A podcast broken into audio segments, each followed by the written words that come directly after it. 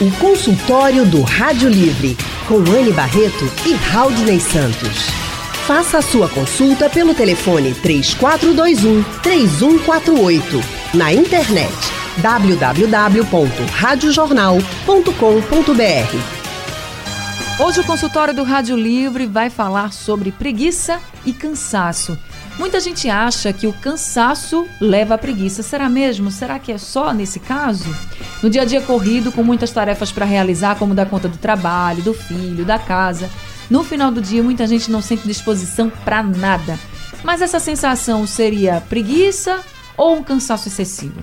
Nós estamos recebendo a médica endocrinologista com título de especialista pela Sociedade Brasileira de Endocrinologia e Metabologia, Isabel Oliveira. Boa tarde, doutora Isabel. Muito obrigada por estar aqui no nosso consultório de hoje. Boa tarde, Anne. Boa tarde a todos. Obrigada novamente pelo convite.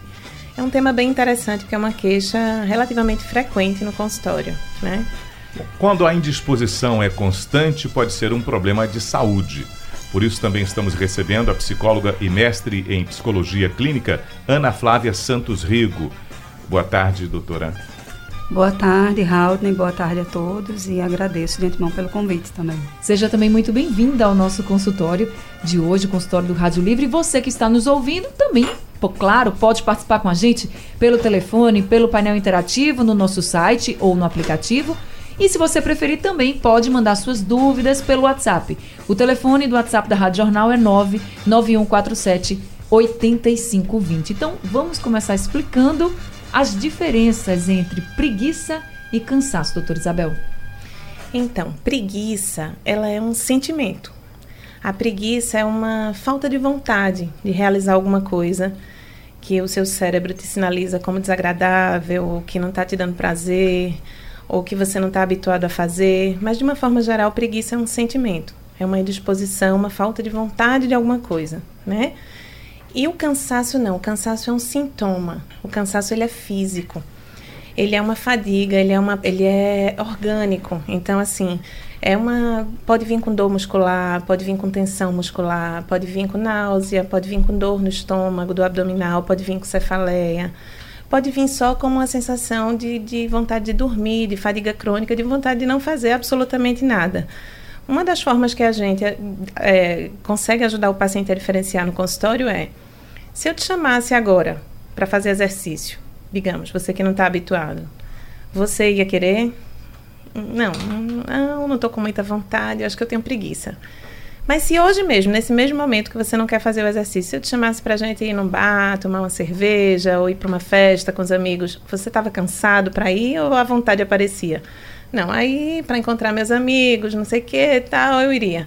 Então é como se fosse assim, aquela. Isso pode estar relacionado, inclusive, ao trabalho. Quando você está trabalhando com uma coisa que não te dá prazer, que você não gosta, que você está passando por um que a gente chama hoje na medicina, na psicologia de Burnout, que é um esgotamento mental no trabalho. Então, a partir daí, isso começa como uma preguiça, porque você está indo fazer uma coisa que você não gosta, e quando isso vai se tornando crônico, a ponto de se tornar um burnout, pode virar fadiga e cansaço mesmo, porque leva ao esgotamento mental.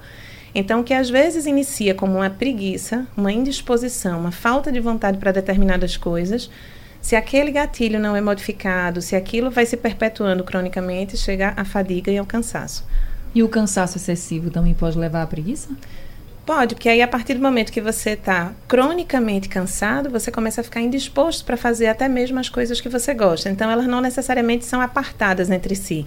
Né? Se você está com cansaço, seja orgânico de uma doença, seja mental, seja por um porque está trabalhando além do normal ou dormindo menos do que precisa, enfim, cronicamente está cansado, a partir do momento mesmo você gostando de algumas coisas, você fica com preguiça de fazê-las porque está esgotado. Ana Flávia, e na sequência, a estafa é uma consequência? Também, né? Uma das primeiras coisas que a gente faz no espaço da psicologia, né? A gente dialoga muito com os médicos de modo geral, né? Porque para a gente configurar que aquilo que o paciente está trazendo é do ponto de vista emocional apenas, a gente precisa descartar que não tenha uma condição clínica, uma condição médica orgânica por trás. Né? Então, muitas vezes a estafa vem no discurso do paciente, está muitas vezes atrelada, às vezes, a um a ele está fazendo muitas coisas que são desprazerosas, né? Então, de tanto estar tá fazendo algo que é desprazeroso, isso vai me desmotivando e eu vou não conseguindo estar, mas às vezes eu preciso estar, tanto do ponto de vista social, porque aquilo me confere um lugar, como às vezes eu preciso estar do ponto de vista financeiro, mas eu não quero estar ali, continuo estando ali e aí isso vai contribuindo para uma estafa assim. Seria aquela história que a gente ouve assim, eu tô cansado já dessa situação. Não estou cansado fisicamente, estou cansada da situação, de estar nesse momento. Seria mais por aí? Isso, seria aquele cansaço que quando você descansa o físico, ele permanece porque a mente ela muitas vezes não consegue acompanhar, né? Porque quando o paciente está cansado fisicamente, depois que ele tem uma boa noite de sono ou que ele realiza algo prazeroso, ele tende a se sentir bem renovado e pronto para fazer as outras coisas. Mas quando apesar de uma boa noite de sono, ter descansado, feito algo prazeroso, ele permanece do mesmo jeito e aí já é algo que se configura mais do ponto de vista mental, cognitivo, das emoções mesmo. A gente está recebendo aqui a psicóloga Ana Flávia Santos Rego e a médica endocrinologista doutora Isabel Oliveira. Eu vou começar já esse bloco conversando com a nossa ouvinte Fátima de Beberibe, que está na linha aqui com a gente. Fátima, boa, boa tarde para você. Boa tarde para vocês.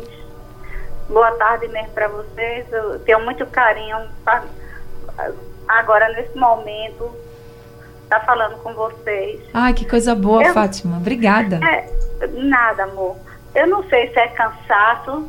Acho que preguiça não é não, porque eu crio dois netos e você sabe como é.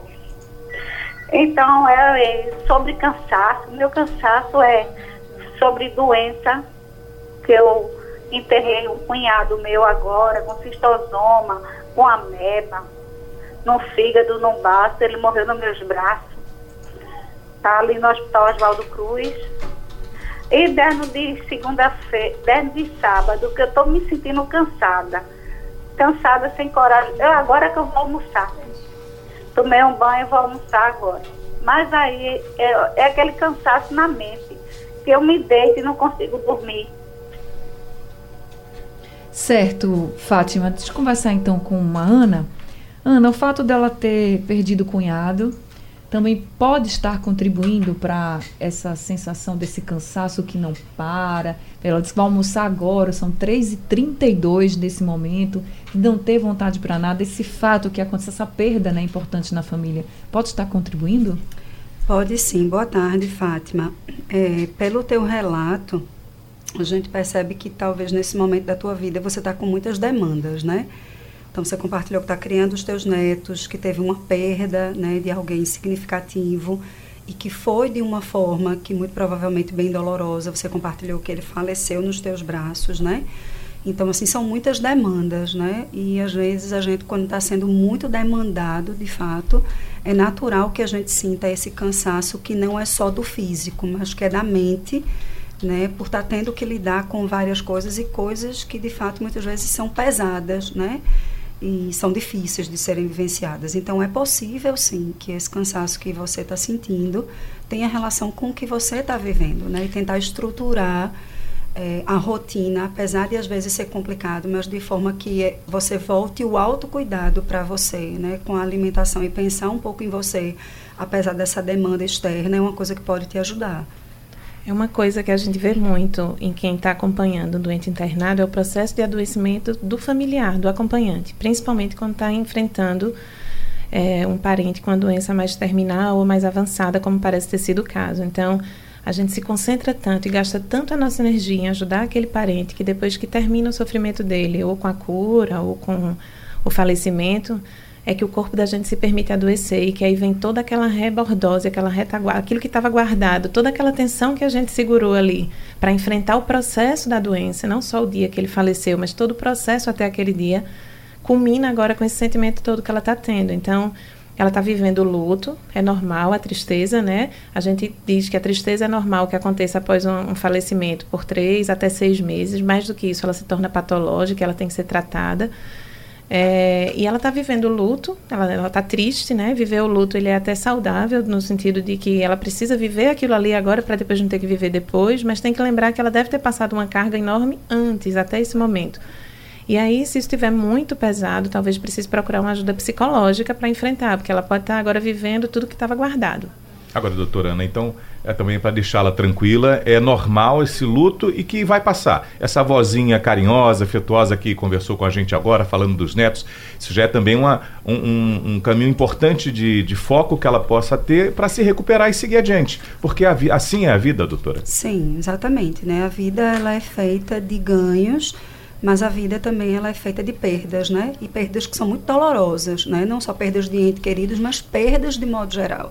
E é natural que a gente vivencie um luto diante de qualquer perda. Então, perda de um familiar, perda de um emprego, né? uma expectativa que foi frustrada. Então, a tristeza, como o doutor Isabel bem colocou, faz parte da nossa vida. E é uma emoção às vezes as pessoas costumam diferenciar durante algum tempo assim, entre emoções positivas e emoções negativas. E hoje a gente não fala, não utiliza muito essa nomenclatura, porque a gente entende que as emoções, elas estão ao nosso serviço. Então elas têm o seu aspecto positivo e negativo. Elas podem se tornar negativas quando a gente acaba não fazendo o uso adequado delas, né? Mas diante de uma perda é muito natural que essa tristeza, né, ela esteja presente e que vai ter durante um tempo, ela precisa validar essa tristeza, né? Se permitir sentir isso isso, de fato, né? E não simplesmente colocar num canto e achar que tudo é um problema. E canalizar até mesmo, apesar de toda a dor que ela está vivenciando, né?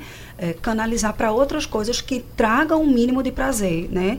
Porque é, escolhendo por coisas que trazem prazer e tentando implementar atividades prazerosas na rotina, que isso vai interferindo na cognição e ela vai adotando outros comportamentos e vai influenciando no bem-estar dela como um todo. Ela falou a questão da alimentação, por exemplo, né? Que provavelmente ela não está sentindo apetite por causa da tristeza, está sentindo esse corpo cansado, precisando descansar. Então ela deve, por exemplo, tentar descansar um pouco mais ou tentar até tentar um não, não seria a palavra forçar, mas tentar assim se alimentar mesmo que não seja uma refeição, mas tentar se alimentar mais vezes para esse corpo também reagir? É, uma das causas bem importantes e simples de fadiga é desidratação. Às vezes a pessoa se esquece de comer e se esquece de beber.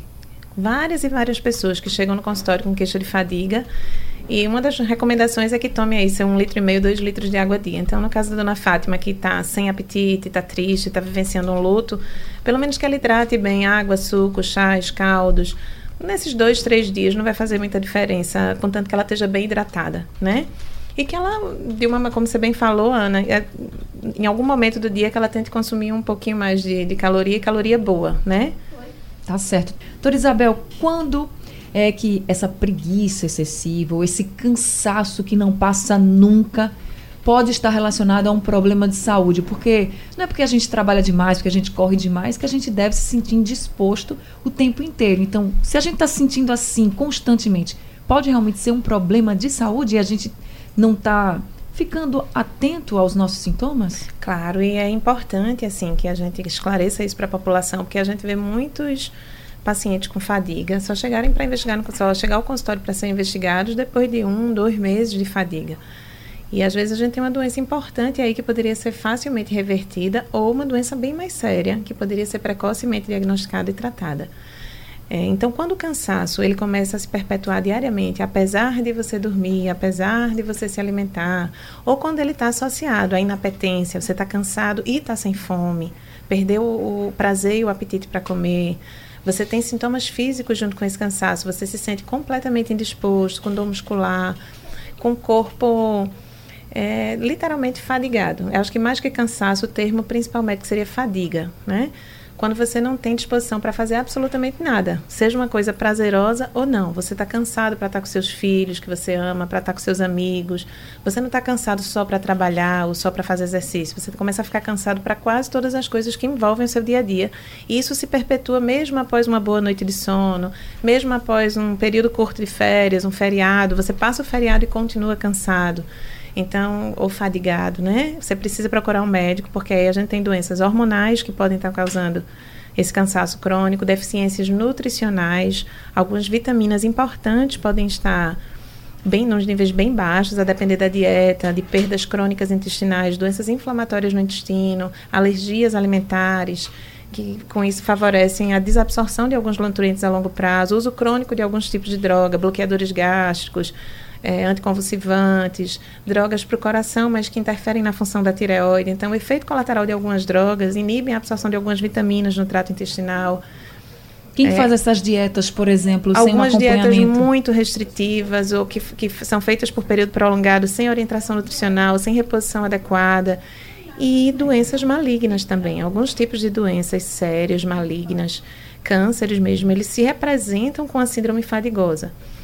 Pode ser coisa simples também, por exemplo, pode ser um ferro, uma menina que menstrua mais do que o normal, que tem perdas sanguíneas frequentes e com isso a taxa de ferro vai ficando baixa, ela está fadigada para dá para fazer vestibular. Já tive adolescente no consultório, fadigada para estudar, e a gente simplesmente viu que era uma deficiência crônica de ferro porque a perda menstrual dela era muito aumentada. Repôs o ferro, até o, a qualidade do estudo da concentração da, da, adolescente melhora. Então é muito importante procurar ajuda médica para a gente perceber o grau dessa fadiga e se tem alguma doença mais séria ou facilmente tratável por trás dela. Ou seja, dê atenção a essa Sempre. falta de disposição que você está sentindo constantemente. Agora, quem está se sentindo assim de alguma forma, doutora, e acha que tem alguma coisa que eu possa fazer, que a senhora poderia, enquanto profissional, orientar para em casa? Que é que, é, que é que é possível fazer mesmo sem a necessidade certo. de fazer, ou até eu ir a um consultório médico? Então, se você está sentindo cansaço, acho que a primeira coisa é hidrate. Certo? Então vamos observar quanto, quantos copos de água líquidos em geral você toma por dia. Você tem que estar bem hidratado. Presta atenção na qualidade do teu sono. Para hidratar, doutora, qual seria a média de consumo de água recomendada? Varia de acordo com o tamanho de cada um, mas uma média aí de um litro e meio, dois litros de água dia, certo? Varia se você é maior, mais certo. alto, mais baixo, enfim, mas uma média aí de um litro e meio a dois, a dois litros, que dá mais ou menos seis a oito copos de água ao longo do dia. É muito comum pessoas deixarem de tomar água durante muito tempo, doutora? Tem pessoas que tomam às vezes menos de um copo de água ao longo do dia inteiro. Que esquecem mesmo, né? Esquecem de tomar água. E um dos, dos, dos, mecanismos que você pode avaliar, além da sede, é a cor da urina. Vai fazer xixi, o xixi está mais concentrado, com certeza você não tomou água, uhum. né? Então, isso é uma coisa, hidratar. A segunda coisa é prestar atenção na qualidade do sono. Se você está dormindo horas suficientes toda noite, né? E se quando você, apesar de dormir horas suficientes, quando você acorda, você está disposto. Porque às vezes você até dorme a noite inteira, mas tem vários despertares noturnos, porque você tem a apneia do sono, porque você ronca. E a qualidade, a quantidade do sono está legal, mas a qualidade do sono não está. Presta atenção na alimentação. Então, tentar diminuir alimentos processados, industrializados, refinados, porque são, são alimentos que cronicamente levam à inflamação, inclusive inflamação do intestino, que hoje a gente está considerando quase que o segundo cérebro do corpo. Né? O intestino cada vez mais está em foco nos estudos. Então, alimentação, sono e exercício. Por incrível que pareça, quanto menos você se exercita, mais cansado você fica. Então, eu já tive paciente que a única recomendação, ela já bebia água, ela comia relativamente bem, mas trabalhava muito, era bancária e tal, não tinha tempo, não se exercitava. E então... até uma, uma, hoje, de forma interessante, uma coleguinha da escola pontuou isso no grupo também, assim, falando que ia estar aqui hoje e a mãe de um amiguinho do meu filho pontuou, ah, eu já fui na endócrino e ela me disse realmente para fazer exercício. Então, exercício faz parte, tem que ser diariamente e tem que ser rotineiro. A OMS recomenda 150 minutos por semana, não num dia só, 150 minutos distribuídos ao longo da semana. É interessante que seja uma atividade que você tenha prazer, para que você não acabe burlando essa atividade, porque ela te traz algum incômodo, algum desconforto. Então, hidratar, dormir, se alimentar, se exercitar e trabalhar o estresse. O que é trabalhar o estresse? É, todo mundo tem estresse. O estresse faz parte, faz, parte da vida, né? Só que o estresse ele tem que ser agudo, ele não pode ser crônico. Estresse crônico é quando aquele estímulo vem diariamente te perturbar. Uma coisa é um estímulo agudo. Um, um, durante o dia do trabalho teve algum momento que causou um estresse. Isso faz parte. Né? Mas um pico de adrenalina, você resolve aquele problema, ela passa. Mas se diariamente, diariamente, você tem um estímulo que mantém sua adrenalina alta o tempo inteiro, isso vai gerar, uma fadiga crônica, um cansaço, e vai terminar no burnout. Então, acho que basicamente essas são cinco atitudes que melhorariam bastante no, do ponto de vista endocrinológico, no consultório, a gente sempre afasta doenças da adrenal, doenças da tireoide e deficiências de vitaminas. Então, a gente sempre dosa a B12, o ferro, o ácido fólico. É, algumas pessoas se alimentam tão mal, tão mal, que, que é difícil você ter deficiência de vitamina B12, porque ela está presente em carnes, em verduras é, verdes escuras e tal, mas principalmente em carne, que faz parte da alimentação de boa parte das pessoas. Então, se você não é vegano, consome carne, em geral é difícil você ter deficiência de B12. Mas as pessoas se alimentam tão mal, tão mal, uma boa parte da população, que a gente vê com muita frequência. Estamos recebendo a médica endocrinologista doutora Isabel Oliveira e também a psicóloga Ana Flávia Santos Rego. Ana, esse cansaço constante, essa preguiça que a gente sente também pode ser um problema emocional? Pode sim. Como eu falei anteriormente, a gente sempre dialoga com um profissional da medicina para a gente investigar uma questão orgânica. Mas uma questão importante para a gente delimitar se é normal o que eu estou sentindo ou se é de cunho patológico, é eu perceber o quanto que aquele comportamento que eu estou emitindo agora, ou aqueles pensamentos, ou aquilo que eu estou sentindo, ele está interferindo na minha funcionalidade. Quando eu começo a ter prejuízo nas relações interpessoais, no meu trabalho, comigo mesmo, numa esfera geral, eu preciso ter atenção em relação a isso. Um outro ponto também interessante é a gente se comparar com a gente mesmo, né? Porque quando eu me comparo comigo há alguns meses atrás e eu vejo que eu não funcionava daquela forma e de repente agora eu não estou me reconhecendo mais porque eu estou de um jeito diferente, eu preciso dar uma atenção especial a isso, preciso procurar um atendimento especializado, né? E às vezes até mesmo o fato de você não ter um insight, uma capacidade de reflexão sobre como você está, né? Isso também precisa ser cuidado. E que tipos de problemas emocionais podem estar relacionados? Por exemplo, a depressão pode? A depressão pode, né? A depressão, inclusive, ela vai cursar muito com o que a doutora Isabel estava pontuando no começo do programa, quando a gente fala sobre um sentimento que tem a ver com uma falta de vontade, com a falta de engajamento com atividades que antes para mim eram muito prazerosas, né? Então eu deixo de fazer, deixo de estar com os meus amigos, deixo de me alimentar, o alimento, me alimento demais. Tenho dificuldades no meu sono ou eu durmo demais, né? Então assim, são aspectos que são importantes de prestar atenção. E, a, e o próprio transtorno de ansiedade também pode interferir nisso. E do ponto de vista clínico, o que você precisa observar, assim, acho que o alerta para quem está nos ouvindo é, se você tem um cansaço, que você não consegue identificar a causa, nada mudou na sua rotina, nada mudou no seu emocional, você não está no processo de, de, divórcio, de separação, de perda, de, de estafa no trabalho, enfim, você não identifica uma causa continua cansado, o cansaço se perpetua, você tem que procurar ajuda médica para a gente investigar então se não tem nada de novo no teu dia a dia, na tua rotina que está te cansando e você persiste cansado, é a hora, é nesse momento que é a hora de procurar o, o médico.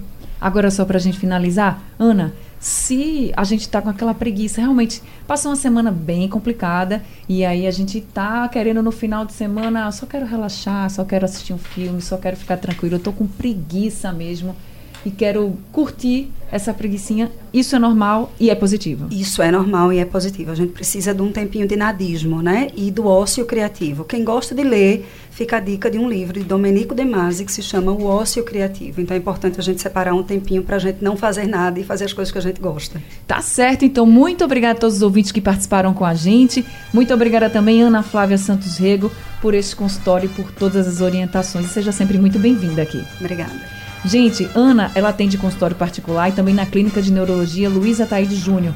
O telefone do consultório, que também é o WhatsApp, é o 99922 9739. Muito obrigada também, doutora Isabel Oliveira. Ela que é endocrinologista e também trouxe muitas orientações para a gente durante esse consultório, para quem está muito cansado ou sentindo aquela preguiça. Então, Ficam as dicas aqui, doutora Isabel. Muito obrigada, Vi. Seja sempre muito bem-vinda. Obrigada. Doutora Isabel, a gente atende no Centro de Obesidade do Hospital Santa Joana e o telefone do consultório é o 3072-6362. Rádio Jornal. Liderança absoluta. Rádio forte o tempo todo.